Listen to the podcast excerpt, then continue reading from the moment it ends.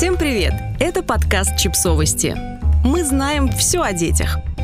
Пять особенностей развития мозга ребенка, о которых нужно знать родителям – Ребенок кричит, что ненавидит вас, а вы уже два дня не мылись, не ели и не спали. Через пять минут он уже передумал и объявил, что любит вас больше всех на свете. Иногда кажется, что понять такие сцены – что-то сверх наших способностей, а у родителей они, как мы знаем, очень и очень развиты. Но все это поведение – особенности, которые связаны с развитием головного мозга детей. Мы решили собрать интересные факты, которые, мы надеемся, помогут родителям хоть немного выдохнуть, про развитие детей. Для этого поговорили с нейропсихологиней Еленой Лысенко. Дети разговаривают сами с собой. Монологи, не имеющие конкретного адресата, эгоцентрическая речь и попытки справиться со своим мыслительным процессом. Они считаются нормальной стадией развития. До 6-7 лет детский эгоцентризм основан на суждениях о мире исключительно со своей точки зрения, то есть дети еще не понимают, что кроме их позиции могут существовать и другие. Если ребенок рисует птицу, рассуждает и приходит к выводу, что она может быть только зеленого цвета, то оспорить его позицию вряд ли получится, даже если рассказать ему про черных ворон и даже если показать их на улице. Это подтверждают эксперименты про место ребенка в семье, который проводил швейцарский психолог Жан Пиаже. Если у трехлетки спросить, сколько у него братьев и сестер, он назовет количество детей в семье и себя в их числе, потому что в дошкольном возрасте ребенок воспринимает мир эгоцентрично, исходя из привычной для него точки зрения. Дети не умеют обобщать новую информацию. Если двухлетнему ребенку привязать к ноге машинку, он быстро поймет, что она будет ехать, если двигать ногой. Чуть позже его можно положить в кровать и изменить в ней что-нибудь, например, цвет одеяла. В новых условиях он моментально забудет, что пару минут назад учился катать машинку. Это связано с тем, что до двух-трех лет дети не умеют обобщать свой опыт взаимодействия с миром и вспоминают про освоенные навыки только в том случае, если оказываются ровно в тех же условиях, в которых они этот навык освоили. Собственно, поэтому попытки родителей объяснить что-то малышу через несколько часов после игры в песочнице или истерики в магазине проваливаются.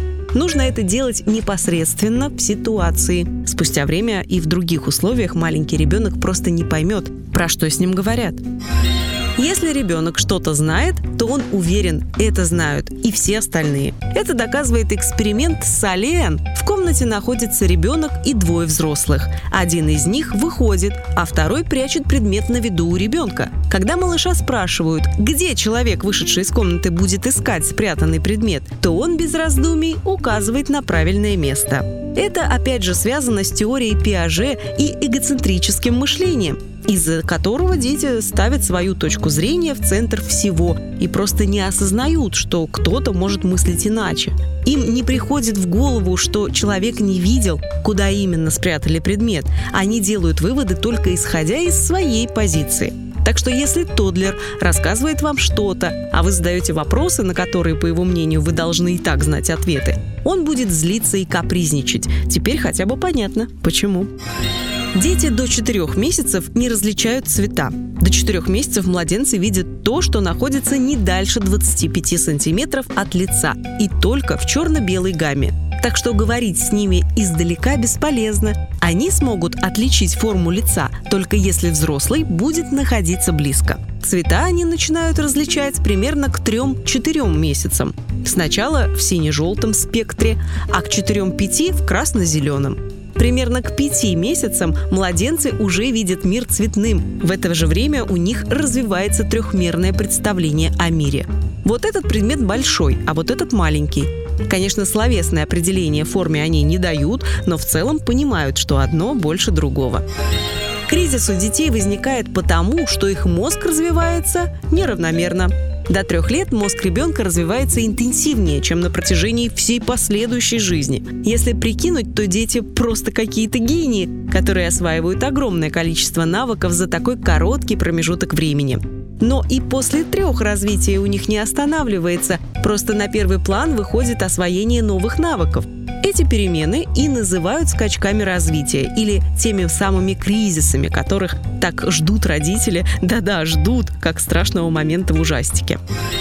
Но, чтобы освоить что-то новое, ребенку нужно немного задвинуть на второй план то, что он уже умеет. Развивающаяся функция немного заимствует у того, что уже сформировалось. Например, до трех лет в мозге ребенка формируется до двух миллионов синапсов каждую секунду. Они связывают участки из тысяч нейронов. Малыш учится ползать и ходить, а в три года акцент сдвигается на мелкую моторику, эмоциональное развитие, способность к обучению и размышлению.